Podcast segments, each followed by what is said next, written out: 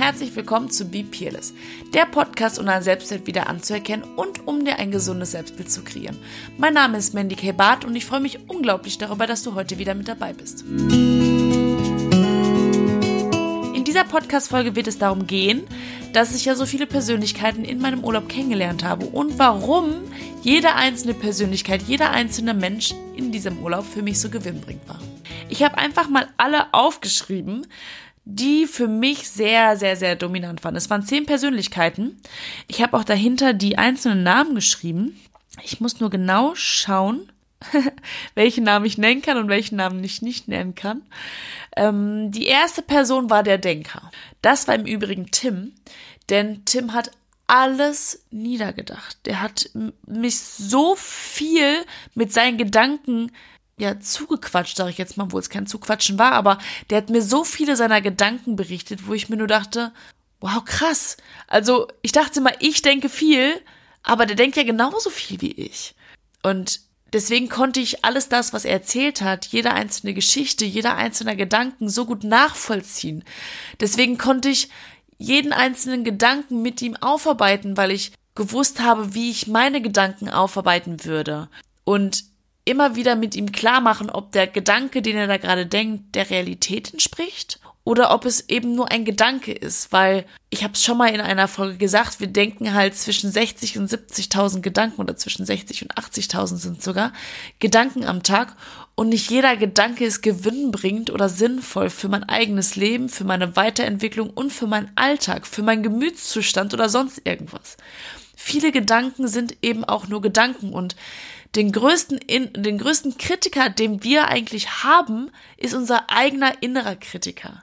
Denn ich glaube, es gibt viele Menschen, die viel mehr an uns glauben, als wir selber an uns glauben. Und klar, da gibt's auch Unterschiede. Aber jetzt gerade bei Tim war es genauso oder ähnlich wie bei mir früher. Es ist ein Mensch, der alles überdenkt und durch dieses Denken gar nicht mehr in der Situation oder in diesem Jetzt, in dem Hier und Jetzt sein kann, weil er immer wieder darüber nachdenkt, was mal gewesen ist und was in Zukunft vielleicht noch kommen wird, aber er ist nicht in der jetzigen Situation, in der er jetzt gerade eben lebt. Und so ein Mensch war ich auch mal und bin ich auch jetzt in manchen Situationen immer noch. Die zweite Person war der zu viel Arbeiter. Erfolg an erster Stelle, alles für andere geben. Das war ein Familienvater, der bei mir gesprochen oder mit mir gesprochen hat und er war auch alleine an dem Abend da, weil seine Familie schon auf dem Zimmer war und er war auch sehr betrunken und hat mir davon erzählt, wie wie, wie sein Leben läuft und warum er eigentlich nicht mehr das Leben lebt, welches er leben möchte. Er hat gesagt, er ist für alle immer da, er ist derjenige, der die Familie versorgt. Er verdient auch relativ gutes Geld, er versorgt aber nicht nur seine eigene Familie, sondern auch die Familie seiner Frau und seine Familie von der mütterlichen Seite. Bedeutet also nicht nur er, seine Frau und die Kinder, sondern auch die Familie der Frau und seine eigene Familie versorgt er. Das heißt, er ist für alle da und er sagt auch immer, er selber braucht gar nichts. Er findet es nur unglaublich toll und hat es immer gesagt, er findet es nur unglaublich toll, immer das Strahlen in der Augen der anderen Menschen zu sehen.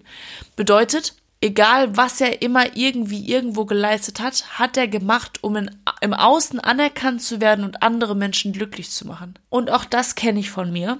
Ich habe viele Jahre alles für alle andere Menschen gemacht und mache es auch heute immer noch mal siehe, siehe Urlaub. ähm, allerdings sind das alles inzwischen noch ganz kleine Charakterzüge und nicht mehr so dominant, wie sie mal waren. Und äh, habe immer alles für andere gegeben und ähm, habe mich total im Hintergrund gestellt und fand für mich immer die Erfüllung, andere Menschen lachen zu sehen und habe aber nie darauf geachtet, dass ich selber auch mal lache. Dann gab es die Liebe die Liebe. Das war eine äh, Familienmutter, äh, die mir davon erzählt hat, was sie alles tut für ihre Kinder und für ihre Ehe und wie oft sie sich in den Hintergrund stellt, damit es anderen Menschen gut geht. Und das halt ähm, nicht wie der Vater der einen Familie, sondern, also in, in Sachen Arbeit, sondern sie das halt in Sache von Liebe macht. Das heißt, sie selber ähm, ist auch nicht arbeiten gehen, äh, gegangen, sondern hat sich um, um die Kinder gekümmert und ähm, um den Mann und um alles andere und um die Familie und also wirklich mit Liebe ganz viel gearbeitet hat und so viel mit Liebe gearbeitet hat, dass sie ihre Kinder dazu gebracht hat oder immer noch bringt, dass sie ihr alles erzählen. Also wirklich alles jedes einzelne, äh, einzelne Detail, jede Frage, die die Kinder haben, stellen sie an die Mama, weil sie genau wissen, dass sie alles der Mama erzählen können. Und ich habe nur zu ihr gesagt, du bist so großartig. Also ich, ich bin so glücklich, wenn ich mein Kind nur ansatzweise so erziehe, dass er mir alles erzählen wird, weil das ist unglaublich krass. Also ich, äh, ich habe einen Menschen, kaum einen Menschen gesehen, der so krass viel Liebe in sich trägt wie dieser Mensch. Dann habe ich ein Mädchen kennengelernt, die sehr unabhängig ist, also die immer das gemacht hat, was sie machen wollte und ja, der Situation entflüchtet ist, wenn sie entflüchten wollte, da geblieben ist, wenn sie da bleiben wollte und aufgeblieben ist, wenn sie aufbleiben wollte, schlafen gegangen ist, wenn sie schlafen gehen wollte. Also das war ein mega cooles Mädchen, ähm, auch noch sehr jung, deswegen sage ich ganz bewusst Mädchen, weil ich glaube, ab einem gewissen Alter ist es leider oder ja, ja, sehr leider häufig so, dass wir uns viel zu viele Gedanken machen und eben nicht mehr das machen, wonach uns ist und wie wir uns fühlen. Und auch in der Situation, beziehungsweise in diesem Charakterzug, in der Persönlichkeit habe ich mich selber gesehen, weil das sind alles so Kleinigkeiten, die ich auch in mir habe. Es gibt Tage, es gibt Momente, in denen ich einfach unabhängig bin, in denen ich besonders unabhängig bin. Wenn ich auf Festivals bin, gehe ich auch von A nach B und mir ist egal, wer wo stehen bleibt. Ich gehe einfach weiter, wenn es sein muss. Also wenn derjenige nicht mitkommen will, sage ich, alles klar, dann bin ich halt äh, allein unterwegs. Also ich bin da auch sehr entspannt. Dann die tiefgründige, eine Frau, mit der ich gesprochen habe, die sehr, sehr, sehr, sehr tiefe Gespräche geführt hat, die sehr analytisch war, die sehr reflektierend war, die viele Dinge aus sehr, sehr, sehr tollen Perspektiven gesehen hat und auch die positiven Sachen in den Dingen gesehen hat. Und auch da habe ich mich drin wiedergefunden. Dann die künstlerische äh, und Musikliebende.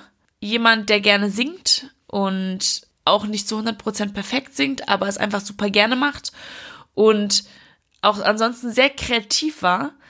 Dann oh Gott, jetzt ist äh, ein kleiner Teil, den ich äh, so gut es geht eigentlich inzwischen weg habe, aber der aus dem Ego doch manchmal noch mal existiert. Und zwar die verbitterte Einsame. äh, das war Laura im Übrigen, äh, die mit allem unzufrieden ist und die super, super unglücklich ist und der Meinung ist, dass sie einsam in ihrem Leben ist und nicht alleine, sondern einsam und wie gesagt auch sehr verbittert. Ich habe die Geschichte ja in meiner Urlaubsstory in dem ersten Teil erzählt. Auch das steckt immer noch ein bisschen in mir, wenn es dann ums Ego geht, denn klar sitze ich, wenn mir sowas wie im Urlaub passiert, wie mit dem Tim, auch nicht lange mehr, aber trotzdem kommen manchmal so Gedankensätze, in denen steht, alles ist scheiße, keiner will mich, warum finde ich keinen? Und äh, jeder Mensch kriegt jemanden und ich bin trotzdem seit 14. Klar gibt's auch solche Momente, wo ich dann so denke, ach, alles scheiße, wofür lebe ich überhaupt? Also übertrieben gesagt. Und äh, wo dann auch Neid auf andere Menschen ganz extrem ist. Die, diese, diese Persönlichkeit trage ich auch in mir. Dann habe ich die Michelle als die laute und kontaktfreudige benannt, die die einfach so eine krasse äh, Kodderschnauze hat. Ich liebe ihre Kodderschnauze. Also wenn die mir, die schickt mir immer noch Nachrichten, wir sind ja immer noch im Kontakt, weil wir jetzt Karneval zusammen feiern. Immer noch Voicemails. Und wenn ich die Stimme denke ich immer so, ja Mann, du bist so geil, du bist so geil. Die hat halt einfach eine mega große Fresse, ist mega laut, fällt mega krass auf weil die halt einfach eine sehr, sehr, sehr dominante Persönlichkeit hat. Super kontaktfreudig, quatscht jeden Menschen an und auch da sehe ich mich voll. Ich habe auch Momente, wo ich die lauteste bin. Ich habe auch Momente, wo ich so mega kontaktfreudig bin, wobei ich eigentlich immer kontaktfreudig bin. Ich, ich liebe es, Menschen kennenzulernen. Ich liebe es, Geschichten von Menschen zu hören, wobei ich da jetzt, ja genau jetzt, äh, nicht mehr ganz so extrem darauf eingehen werde. Aber ich bin Michelle durch und durch, auch ein Teil Michelle ist auch in mir. Dann witzig und Leichtigkeit. Ich habe jemanden kennengelernt, der war Comedian auf dem äh, Schiff, auch mega witzig. Und äh, ja, so einen kleinen Comedian habe ich auch manchmal in mir. Ich bin so ein Mensch, ich drück ganz gerne Sprüche und andere Menschen lachen dann immer, manchmal muss ich auch selber lachen.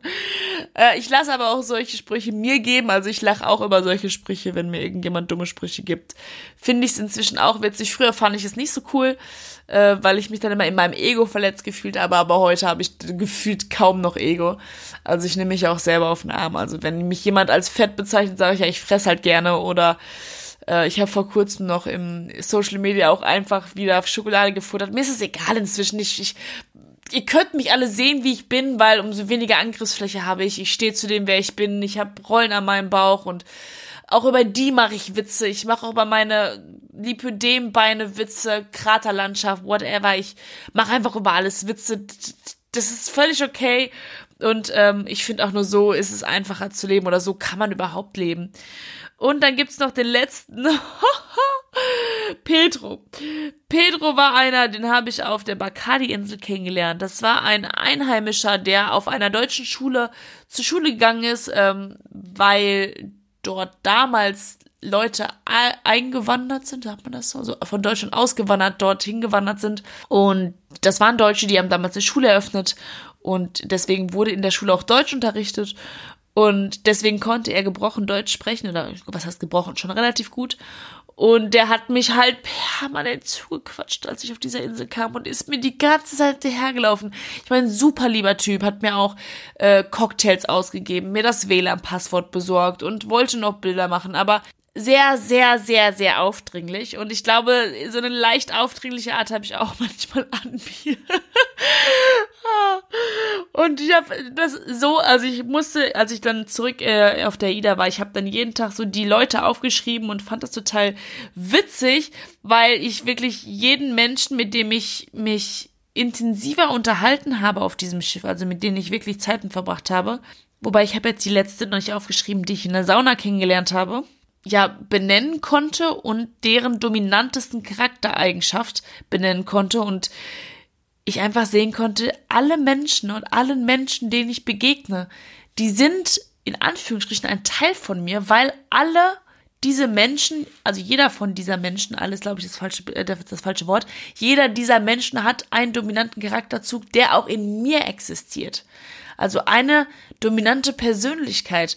Und das fand ich so krass erleuchtend, das ist auch wieder sich so spirituell an, aber ich fand es so krass, ja, ich sage jetzt einfach mal erleuchtend. Also ich habe einfach was erkennen können in dem Moment, wo ich gemerkt habe, dass ich mit jedem Menschen klarkommen kann, weil ich jeden Menschen nachvollziehen kann.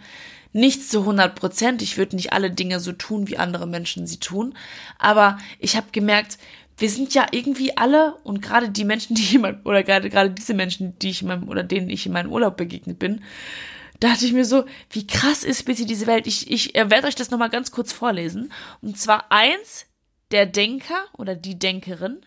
Zwei, die zu viel Arbeiterin, die auf Erfolg aus ist und alles für andere gibt.